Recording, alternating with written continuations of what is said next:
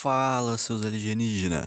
Eu sou o Gabriel Jordão, sou o atual presidente da Bugger, EJ aqui de Uberaba, famosa terra do Zebu do Triângulo Mineiro. E estamos aqui hoje para trocar uma ideia sobre tecnologia, mercado de trabalho e a quarentena, com nomes gigantescos do Médio Mineiro. Aperta os cintos, prepara para a viagem, que está começando o nosso primeiro Debugando ou Podcast.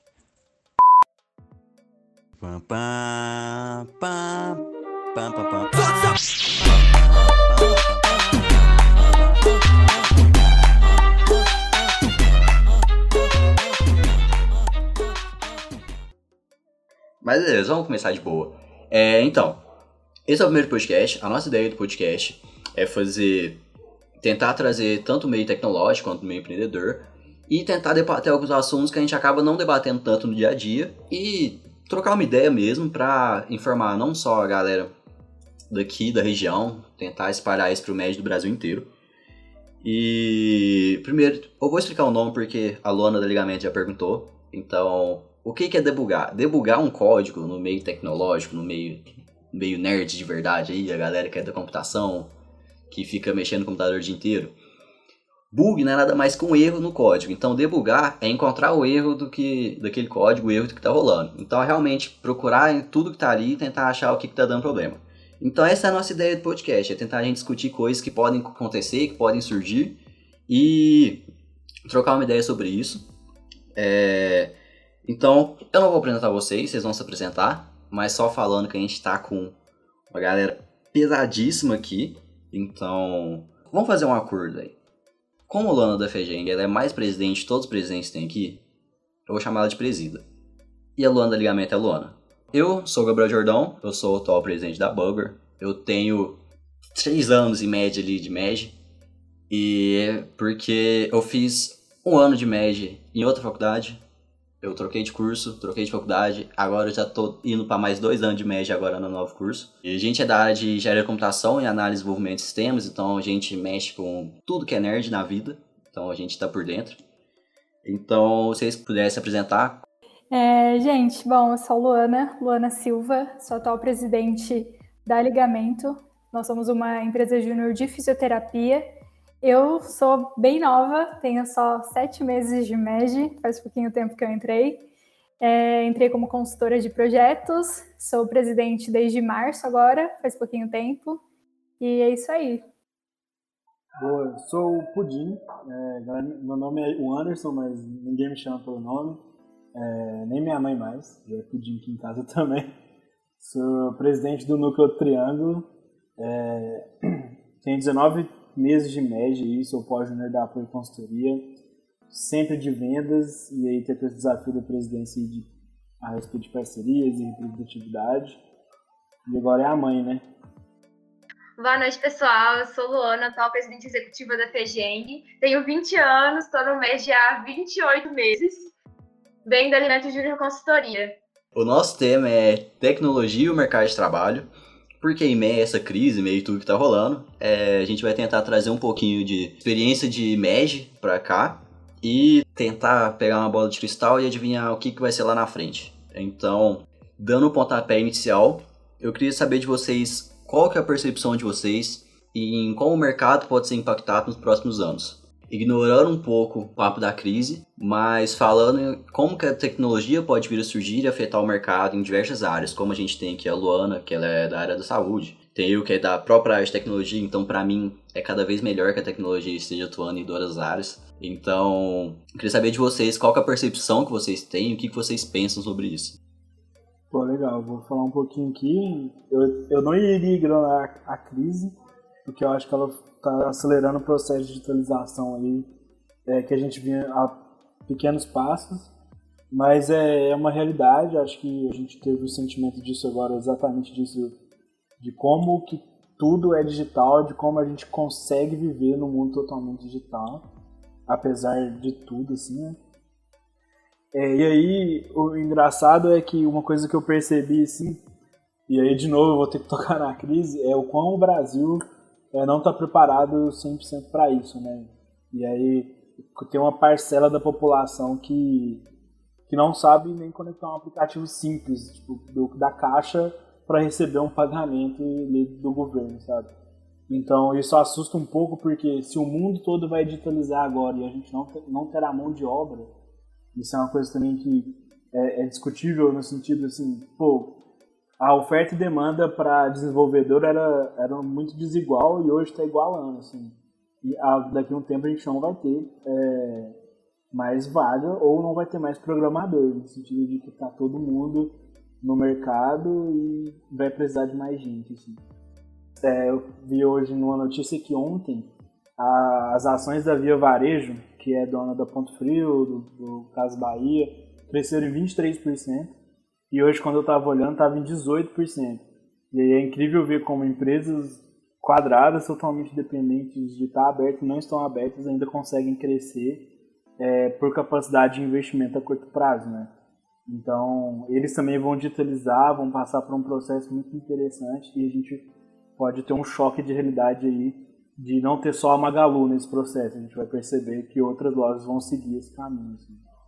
É, na verdade, vou trazer uma referência ao algo que foi discutido na última imersão do Conselho FEGENG, né, junto aos prescontos dos núcleos, o próprio Arthur, presidente do Conselho da FEGENG, trouxe a frase e ela me marcou muito e acho que faz muito sentido dentro do que a gente está conversando, que hoje o Covid-19 se tornou um acelerador de futuros, né? Então, se antes a gente via que a tecnologia era algo que podia ser deixado de lado, a gente tinha ali como mais um algo de suporte, mas não algo como a gente é, pudesse criar modelos de negócio em cima disso de, de cada vez é, mais escala, a gente percebeu que não, agora você não tem opção. Ou é isso, ou você é, deixa de existir, assim.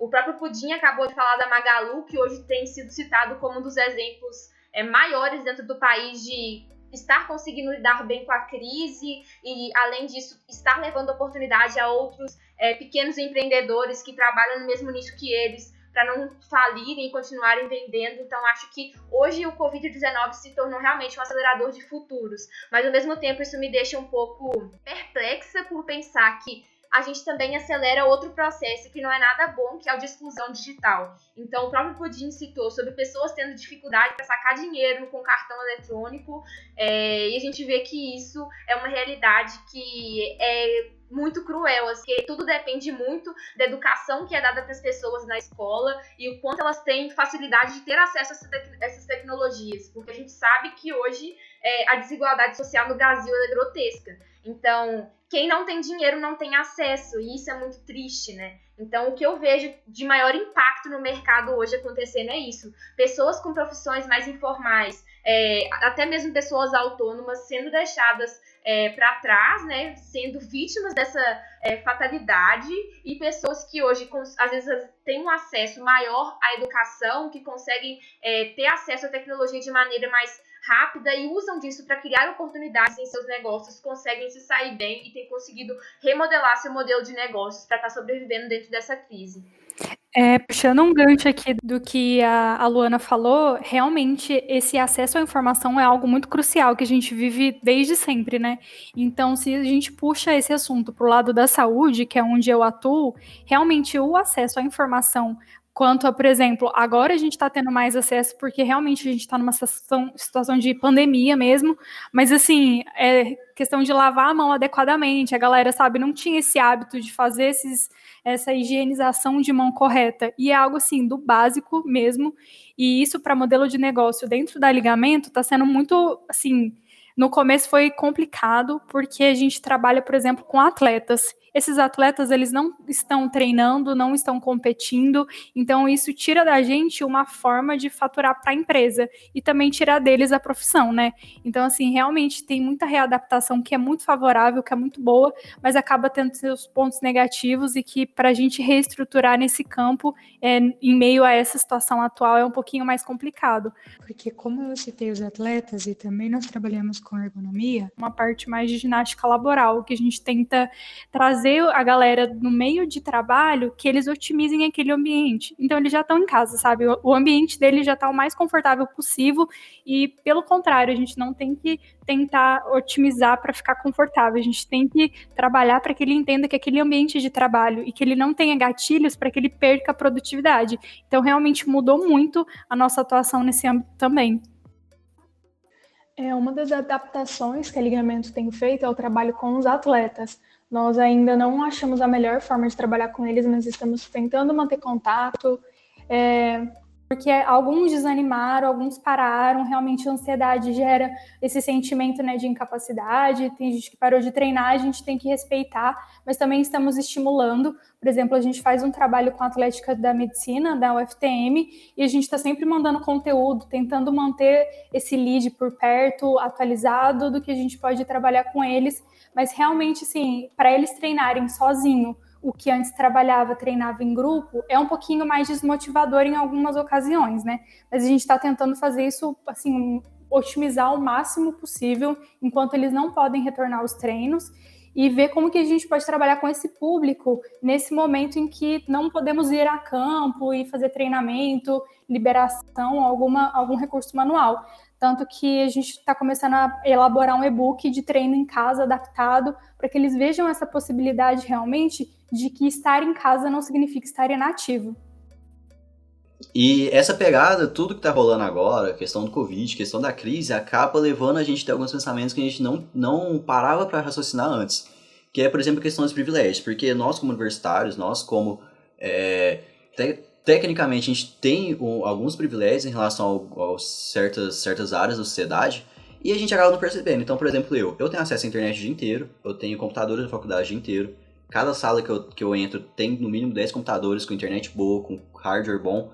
É, então, de certo ponto, o, acesso a mim, a, o meu acesso à informação ele é muito mais facilitado, muito mais facilitado que o resto da população.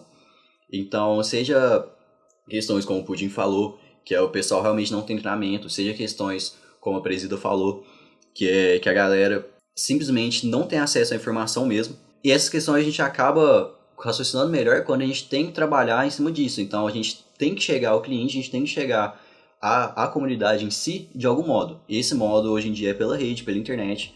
Isso a gente acaba vendo o quão é difícil chegar em certos pontos, pontos que a gente não, não às vezes não pensava, às vezes não era tão comum no dia a dia a gente pensar em cima disso. E além dos benefícios e malefícios que vem trazendo a crise, entra outra questão. Com o desenvolvimento da tecnologia, os meios de trabalho vão evoluindo, querendo ou não. Então, por exemplo, a área de saúde que fazia tudo presencial, como a Lana disse, eles estão tendo que evoluir, eles estão se movimentando, eles estão se adequando à situação, entrando no meio tecnológico. E áreas como a minha, que já era, já fazia parte desse meio, eles simplesmente continuam e vão melhorando cada vez mais. Só que tem algumas profissões que estão correndo risco é, que podem vir com a tecnologia acabar sendo derrubadas, tendo que se adaptar, tendo que modificar. Então eu queria realmente ver qual que é o pensamento de vocês em relação a isso, da Luana em relação à saúde, de vocês em relação ao empreendedorismo, é, que ponto que a gente pode chegar, onde que isso pode levar em relação a risco de alguns empregos sumirem, que é comum, então como a presida falou, pequenos empreendedores, que é um dos maiores movimentos do financeiro brasileiro, são de pequenos e microempreendedores, esses estão em perigo, com o desenvolvimento da tecnologia e com o desenvolvimento do meio online. Então eu queria ver essa opinião de vocês. É, como eu tinha até falado anteriormente, eu acho que é impossível a gente tocar nesse assunto de profissões e empregos e não mencionar o impacto que os micro e pequenos empreendedores estão tendo diante da crise do Covid-19. Né?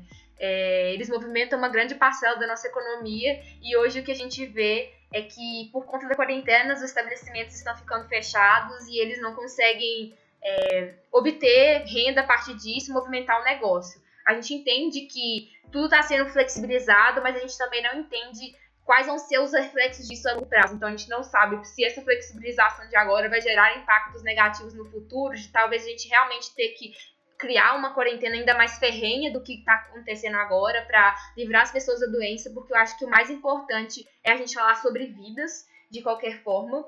E é imprescindível a gente comentar também sobre o quanto o desemprego está aumentando ao longo das semanas, né? Acho que isso em todas as áreas tem acontecido é, bastante é, evasão de funcionários, e aí acho que ele não escolhe muito se a pessoa tem capacitação técnica ou se não tem. Seu salário vai ser reduzido ou você vai ser demitido porque aquela empresa precisa cortar gastos para conseguir manter, se manter funcionando diante desse cenário. É claro que a gente vê que algumas profissões elas acabam sendo mais menosprezadas, digamos assim, então acabam sendo escolhidas para serem eliminadas primeiro, mas um setor que está sofrendo bastante com isso é o setor de turismo. Então, a gente está falando sobre guias turísticos, falando sobre cidades que sobrevivem do turismo, de pessoas que frequentam esses lugares e geram renda para pequenas e grandes famílias, é, em todos os modos, pessoas que sobrevivem de aluguel de Airbnb. Então, são muitas coisas que estão envolvidas dentro do ramo do turismo, desde empresas de aviação que são gigantes assim e que estão sofrendo com isso. Então, acho que o turismo é um dos ramos que está sendo mais impactado de todos, porque, é, como eu disse, as pessoas provavelmente vão ter cortes salariais e acabam que turismo, mesmo quando voltar, vai ser uma das coisas que as pessoas vão cortar. Então, mesmo eu sabendo que tá tudo voltando ao normal e tudo mais, as pessoas vão ter medo de frequentar tipos de aglomeração. Então, vi uma pesquisa da Opinion Box que eles fazem semanalmente, inclusive, é sobre quais estão sendo os impactos do Covid-19 na economia e em outros setores, assim. E eles fazem pesquisas bem legais com determinados tipos de público, perguntam preferências, hábitos de consumo, etc. E lá eles falam que as pessoas, quando voltarem à vida normal, vão ter mais medo. E por esse motivo, os setores de lazer vão ser os setores que mais é, vão sofrer com a retomada da economia, porque as pessoas, consequentemente, vão estar com menos dinheiro, então vão, querer, vão estar querendo poupar mais, é, porque provavelmente muitos vão ter seus salariais e acaba que não é tanta prioridade, né? Acaba que para muitas pessoas lazer não é uma coisa muito essencial. Porém, por outro lado, a gente vê que a ida das pessoas a bares e restaurantes vai retomar. Porque hoje até mesmo a gente vê muita gente reclamando que tem saudade de encontrar os amigos para tomar uma cerveja. E acho que esse vai ser o primeiro. A primeira atitude de muitas pessoas quando tudo puder voltar ao normal, elas não tiverem medo de, de se aglomerar novamente. Então, bares e restaurantes vão ser menos prejudicados dentro desse sentido. Só uma coisa que eu acho importante comentar também é a educação EAD, que muitas vezes era banalizada e as pessoas enxergavam com maus olhos, né? Então, muitas vezes existia um preconceito em cima do EAD, das pessoas acharem que faculdade à distância muitas vezes é, não era boa e julgavam isso. E agora o EAD está sendo uma opção para muitas faculdades que antes não tinham essa possibilidade, estão tendo que se readaptar aos meios da tecnologia para continuarem e poderem dar suas aulas. E aí, de novo, acabam realizando sem querer exclusão digital. Então, porque muitas pessoas hoje ainda não têm acesso à internet de qualidade, não têm muitas vezes um computador é, em casa e apenas tinham isso dentro da faculdade, da universidade, enfim, da instituição de ensino que elas frequentavam e que acabam é, ficando excluídas por esse processo. Então a gente tem prós e contras dentro desse dilema assim que a gente está vivendo hoje, né? Os contrastes de novo da é, condição financeira das pessoas, do acesso à tecnologia que não é igual e acaba excluindo muitas pessoas desse processo. Uhum. Não, e inclusive, por exemplo, o IF, lá a gente faz, onde a Bugger tem sede, então a gente está tendo aula EAD e você acaba percebendo que toda a sua comodidade sumiu, mesmo sendo em casa, você acaba percebendo que você já tinha caído numa rotina ali, que as, muitas vezes sua organização era muito imposta em vez de você mesmo ser organizado. Então, por exemplo, você tinha aquela rotina, você tem que acordar, ter que ir para faculdade, estudar, almoçar, estudar, voltou, acabou. Quando você livra um pouquinho sua agenda, você fala assim, não, cara, você pode escolher um pouco aí. Você percebe quão mais difícil é do que o esquema que a gente tem é, normalmente. Então, o pessoal acaba menosprezando certos tipos de estudo, certos tipos de curso, certos tipos de modalidade. A gente acaba percebendo que não é assim que funciona. Então, para mim, por exemplo, que eu tô tendo aula EAD agora e eu sempre fui acostumado com aula presencial, para mim tá sendo muito mais difícil EAD do que presencial. Então a galera acaba tendo um preconceito sem saber o que tá rolando, é, sem nem ter tido uma, uma certa experiência na área. É, eu tenho uma. Bom, não tenho experiência em EAD, no caso, né? A UFTM ela realmente suspendeu o calendário, ela cancelou o calendário desse ano. E então a gente não está tendo aula nenhuma, não estamos tendo aula e nem muito contato. Assim, os professores agora estão tomando alguns contatos para mandar cursos para a gente realmente não ficar assim totalmente estagnado. E aí agora começou a rolar é, um formulário para a gente responder e eles começarem a ver sobre como seria viabilizado o EAD para o UFTM, né? A gente ainda não tem muita informação. Só que assim, entre não fazer absolutamente nada, né? Não termos aula, está realmente tudo cancelado, ficar em casa e começar a ter algo EAD, a galera está muito em conflito do que quer ou não quer. Eu entendo que assim, a, o EAD, pelo menos para quem é da área de saúde, perde muito do conteúdo prático, né? A gente tem muita aula prática de contato com o paciente, de avaliação, enfim. E aí, no EAD, a gente acaba não tendo como a prática e tirar dúvida disso. Não, não tem, assim, um professor às vezes online não sei como que vai adaptar, mas pode ser que funcione muito bem também. Então é muito realmente se às cegas nesse momento e futuramente ver como que vai rolar. Mas o que o Gabriel falou é muito verdade. A gente não aprendeu a se organizar e estudar direito. Então a gente vai para a faculdade, vê o conteúdo, chega em casa e acha que estudar para prova, passou prova, beleza. E chega lá na prática, aquele conteúdo acabou ficando perdido no meio do caminho.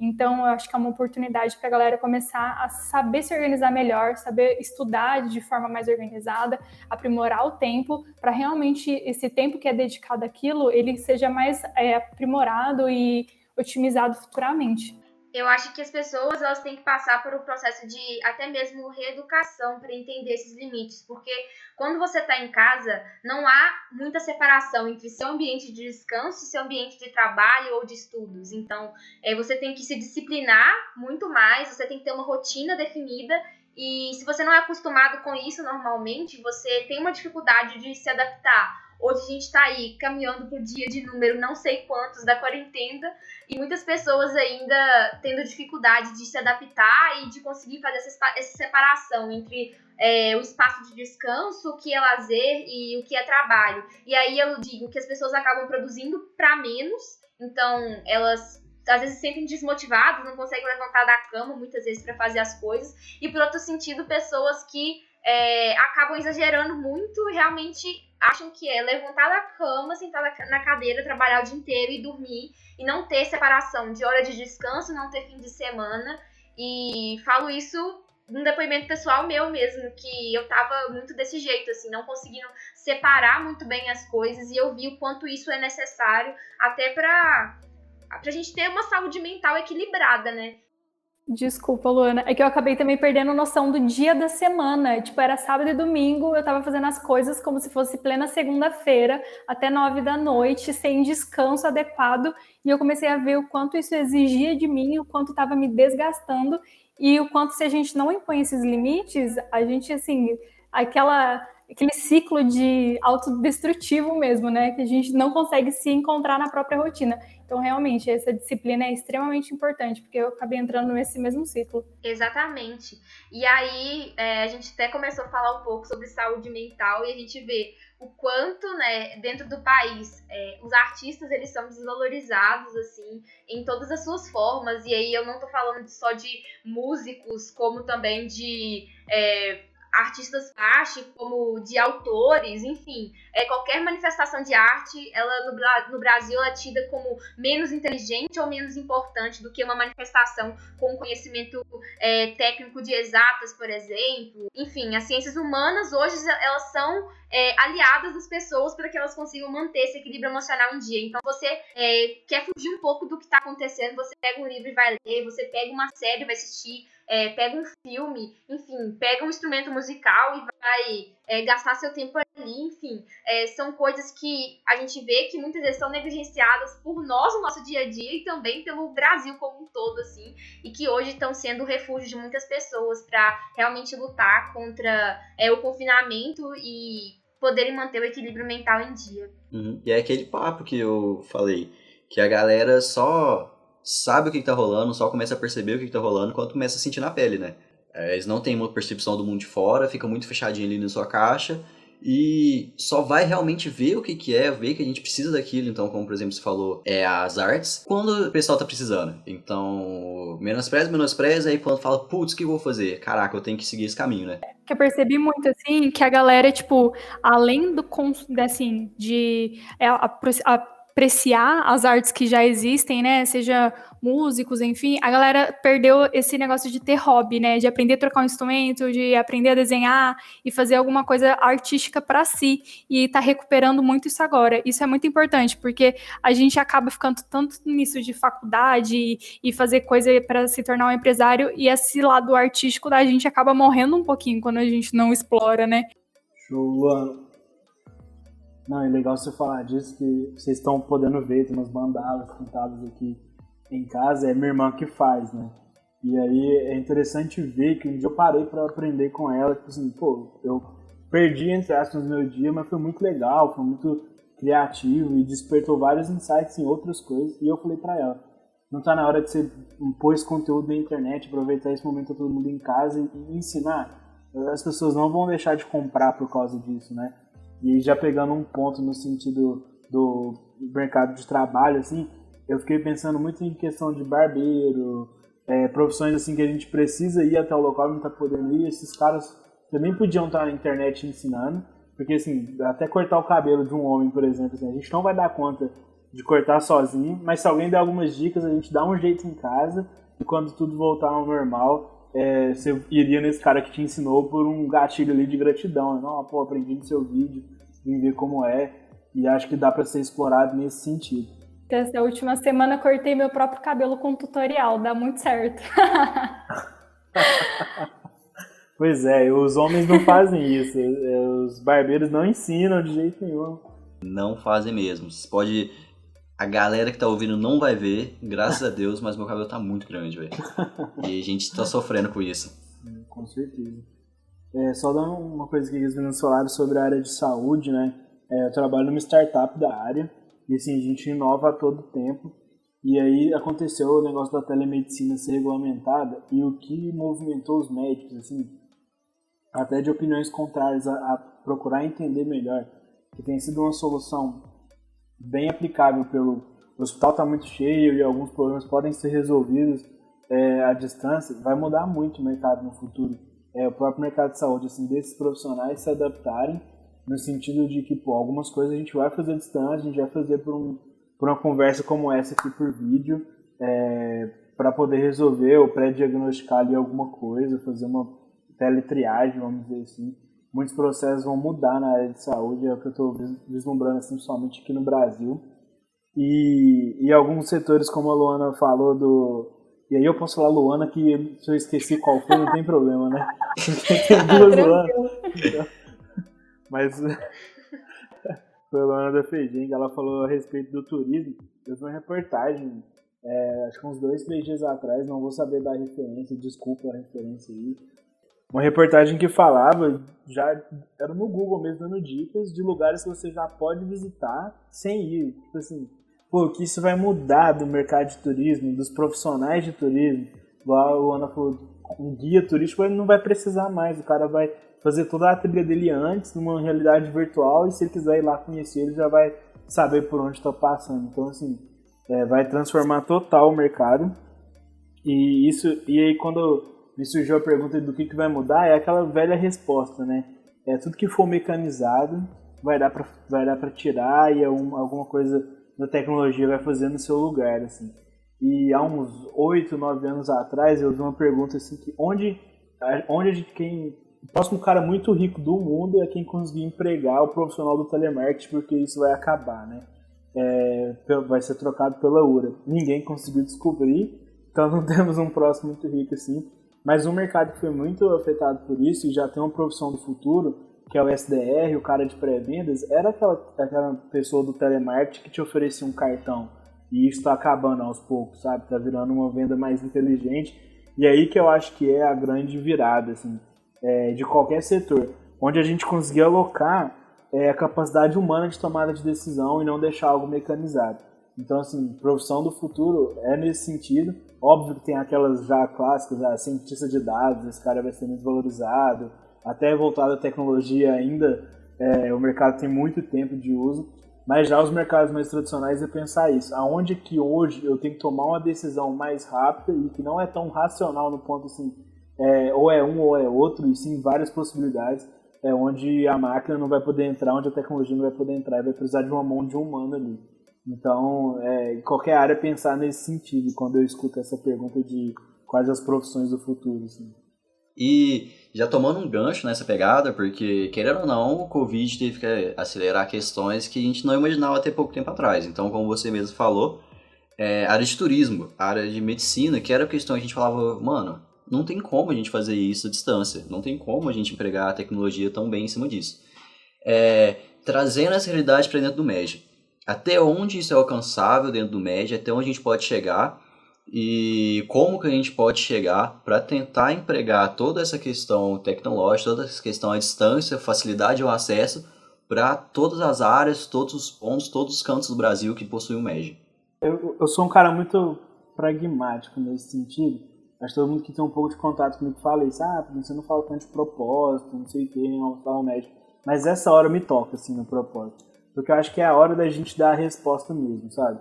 É, é, é óbvio que dá para fazer, é óbvio que a gente vai conseguir fazer e a gente já deu sinais claros disso. É, a gente estava conversando aqui em off enquanto estava corrigindo algumas coisas. Aqui no núcleo mesmo a gente teve 20 EJs que conseguiram vender de 37 durante essa quarentena. E assim, N, N exemplos pelo Brasil inteiro de projetos novos criados, de adaptações feitas para fazer de maneira remota. Isso pode gerar uma receita sem igual, porque assim, é, a gente regionalizou esse ano para alcançar as cidades que a gente não alcançava. Sendo que, assim, eu gosto dessa solução, acho que tem tudo a ver com o que o médico fala, a gente chegar em vários lugares mesmo. Mas a gente pode chegar sem, sem passar, sem mudar de cidade, sabe? Um EJ de Uberaba consegue atender várias cidadezinhas ali perto que não tem universidade, porque agora a gente faz tudo à distância. Então, assim, eu acho que é hora do MED mostrar que realmente é mais do que MED, é, simples universitários que estão querendo melhorar o currículo, sabe? Muitas vezes eu vejo o mercado olhando assim, e a gente sabe que não é, a gente que está aqui dentro, a gente sabe que não, mas é hora de a gente dar a resposta no sentido assim, pô, olha o que a galera do MED fez durante a quarentena e agora mudou totalmente. É, é muito assim mesmo de, pô, área de saúde, inovar tudo, fazer tudo à distância e mostrar que a gente pode fazer. Eu acho que esse momento é hora de dar a resposta e eu não acho top, eu acho super realidade e a gente vai conseguir passar por essa e vai mudar muita coisa mesmo. Acho que esse negócio do home office mostra para muita EJ que fala, ah, a gente não tem sede igual a EJ tal, a gente não tem isso igual a EJ tal. Não precisa, viu? a gente consegue fazer as coisas à distância. Óbvio que a gente precisa de todo o apoio necessário, de contato, é, de se encontrar, mas não é uma coisa que virou mais é, pré-requisito assim, né, para fazer. Hum, e só um comentário aqui que o triângulo ele é muito foda. Assim, não vou comentar que eu tô de camisa assim, com a camisa do núcleo, não vou comentar que eu sou do núcleo, mas sim, só deixar nesse ponto. Gente, o que o Pudim acabou de falar é muito real, porque assim, a Ligamento sempre atuou muito em contato direto com o cliente. Aí chegou atendimento remoto, a Bugware tá de prova, né? A gente está fazendo aqui consultoria com eles e ajudando em posicionamentos e saúde no geral, ergonomia, home office. Cara, para a gente conseguir fazer isso, a, o cliente tem que ter uma percepção muito maior de si mesmo e da sua postura e da sua, tipo assim, saúde, enfim, todos os aspectos que condizem a vida dele.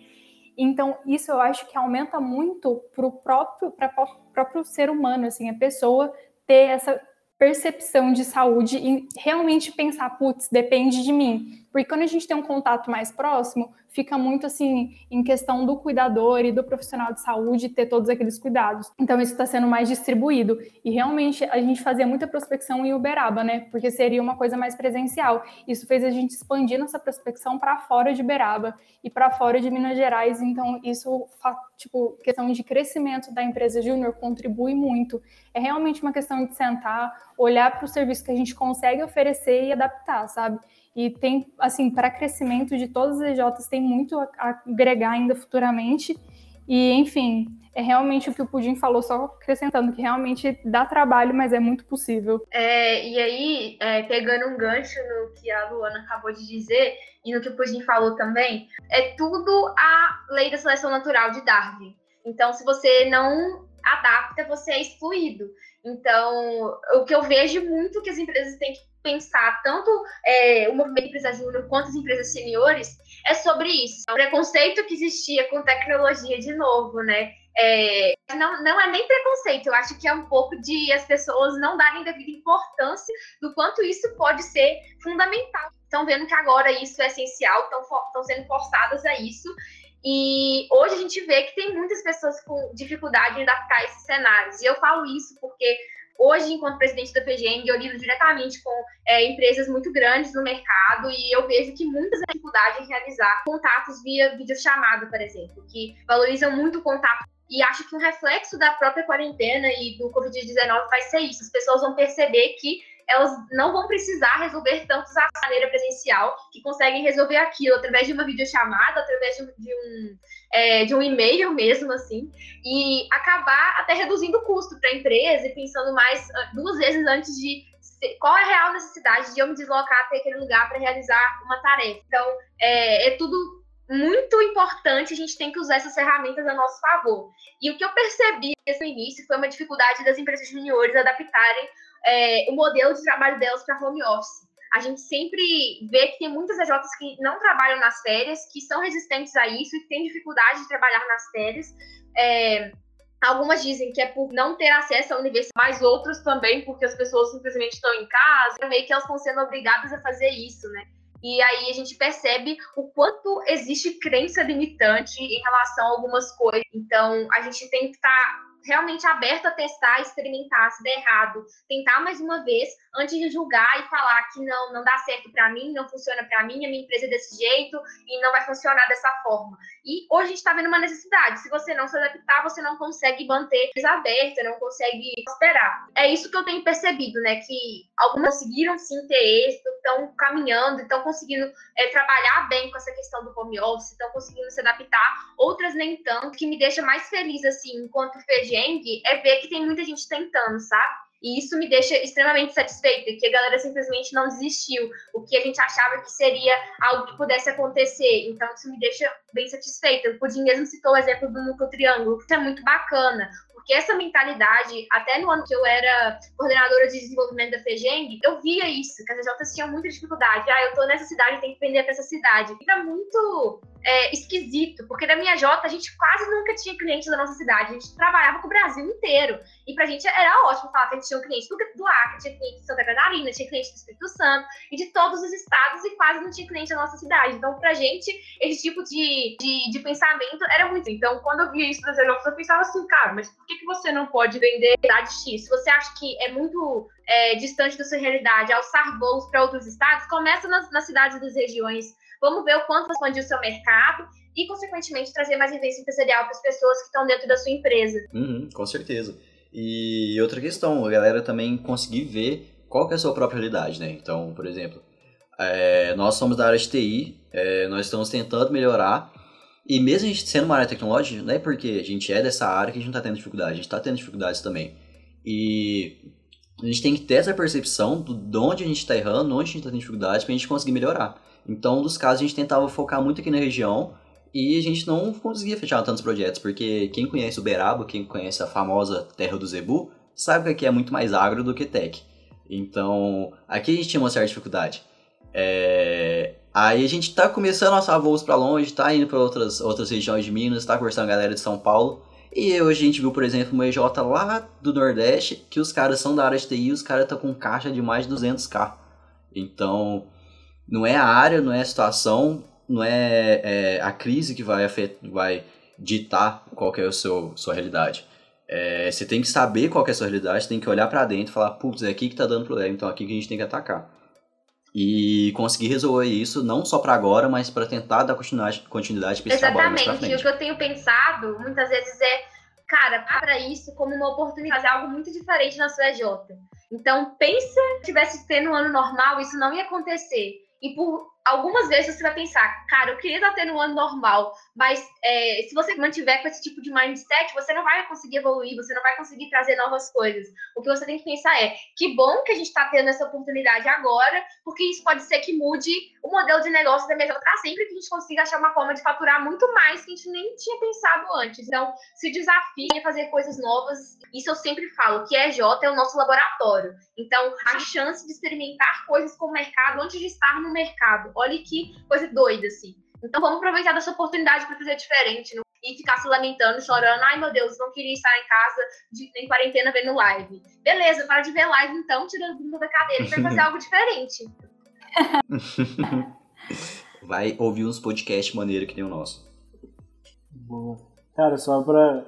Eu acho que o ponto disso tudo do MED é crescer em maturidade, sabe? A gente vê é uma diferença de maturidade de alguns EJs, assim, e é hora daquelas que têm menos maturidade, que há maturidade do nada mesmo, fazendo, indo atrás. porque a gente consegue elevar o nível de todo mundo. E é o que a Luana falou, antes mesmo de entrar no mercado, tem uma história de sucesso para contar.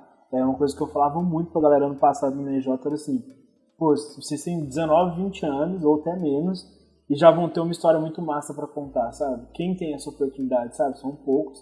E aí esse ano é uma outra história. Quando, quando a gente falar dessa quarentena, daqui 15, 20 anos, é, vocês vão poder contar que foram os caras que mudaram o modelo de negócio da CJ e que bateram a meta mesmo com o cenário atual que a gente está.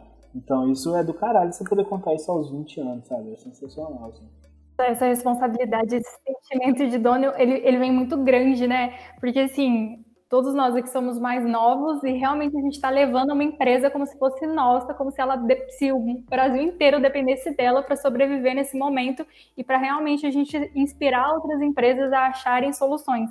Para a gente foi muito difícil achar assim, se adaptar até porque a gente é a primeira federada do Brasil, e aí a gente começou a recorrer às outras EJs de fisioterapia que não fossem federadas, para tanto a gente encontrar suporte em como eles estão se virando para conseguirem passar por esse processo e conseguirem a federação, e para a gente também oferecer esse suporte, né, de como a gente está aqui, como a gente está se virando, e realmente encontrar esse apoio uma na outra. E, assim, para mim está sendo sensacional. Eu acho que uma experiência dessa fora do MED não teria nunca enquanto eu me formasse enfim, é sensacional mesmo. E tem aquela parada, né? Isso daqui daqui 20 anos, quando você for contar para os seus filhos, seus netos, ou só para seus parentes mesmo, se você não quiser ter filho, é, você vai contar que você ficou a quarentena parada assistindo Netflix, vendo série, vendo um monte de live na internet, ou você vai falar que você correu atrás, você fez por onde, você conseguiu superar um monte de coisa e conseguiu desenvolver uma galera. Então, tem que ter esse sentimento de dono que a Luana falou mesmo. É, gente, viver momento histórico dá trabalho, mas a gente tá aqui para isso, vai sobreviver e vai dar tudo certo. E vamos ter bastante coisa boa para contar depois. É isso, galera. Oh, a gente tá caminhando pro final aqui já. Já conversamos bastante. Sei que a galera tá de quarentena, mas tá com tempo corrido, então não vamos deixar eles ficar muito tempo presos no podcast. Então, vou falar a real que ficou muito melhor do que eu, eu imaginava. Foi um papo muito top assim, tirando o fato de a gente estar tá com dois deuses aqui do Magic, foi um papo muito maneiro. É, eu queria agradecer vocês e pedir um recadinho final de cada um para conversar com a galera que tá ouvindo. Gente, eu, eu vou falar, eu vou falar então, porque é, para fechar com chave de ouro, vou deixar a presida aí, né? Bom, é um prazer enorme estar sendo convidada aqui hoje, até porque eu sou um baby dentro do Magic, perto desses dois gigantes. É, enfim, muito obrigada pelo convite, obrigada pelo conhecimento dos dois, sempre agregando demais, demais mesmo. A gente tem muito que aprender com vocês e, enfim, todo o resto aí da rede. É, parabéns pela iniciativa do podcast para Bug, sensacional. Acho que tem muito tema aí que pode vir para agregar. E a mensagem que eu quero deixar aqui transpareço muito pelo ligamento aqui representando a minha empresa, que realmente foi muito difícil a gente se adaptar a esse momento, mas é possível. A gente está mais unido do que nunca nesse momento. Então, para vocês buscarem esse apoio aí, esse reconforto dentro da empresa, se apoiarem uns aos outros, porque o crescimento ele vem, é, tanto pessoal quanto empreendedor. E enfim, confio demais na nossa rede, gente. Pô, primeiro eu queria agradecer o convite, fiquei muito feliz mesmo. É, nunca tinha participado de uma experiência assim, mas foi muito legal e realmente o papo foi muito alto nível. É, o recado que eu quero deixar é no sentido assim, galera, vamos para cima. No que o Triângulo é destaque durante a quarentena, mas os resultados podem ser com certeza muito melhores. É, a gente está muito à disposição, a gente está aí para ajudar todo mundo e bora pra cima, agora já deu tempo de acostumar com essa quarentena, então não é mais desculpa, é, todo mundo reformulou e questão é ir atrás do cliente e tudo mais. O mundo vai mudar, já está mudando, nunca mais será o mesmo, acho que todo mundo já sabe disso, e é o famoso mundo VUCA, né? Então a gente tem que buscar sempre a inconstância, porque realmente o mundo é inconstante. Então bora para cima, meu que o Triângulo Alto Impacto aí no final do ano, e destaque em Minas Gerais. Gostaria de agradecer muito de estar participando aqui, da honra de ser uma das convidadas do primeiro deles. Eu espero que eles consigam ter muito sucesso com isso, consigam atingir muitas pessoas trazendo temas de relevância, é, principalmente mesclando com a tecnologia, que foi tema desse podcast de hoje, que a gente disse que é tão importante para a sociedade hoje em dia e para os próximos passos que a gente vai ter diante do Covid-19. E a mensagem final que eu queria deixar aqui para todos os EJs, pessoinhos, empresários juniores que escutarem esse podcast é, usem para servir de inspiração para vocês, não desistirem nesse momento complicado. A gente entende, todo mundo passa por dificuldades, mas a gente espera muito de vocês também. A gente fala que o Movimento Empresa Júnior está aqui para formar pessoas comprometidas e capazes de transformar o Brasil.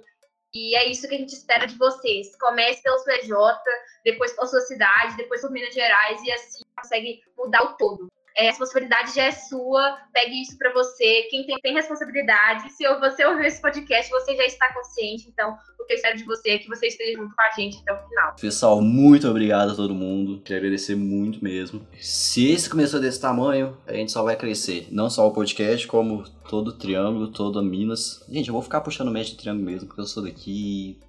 Problema. É. Gosto, gosto.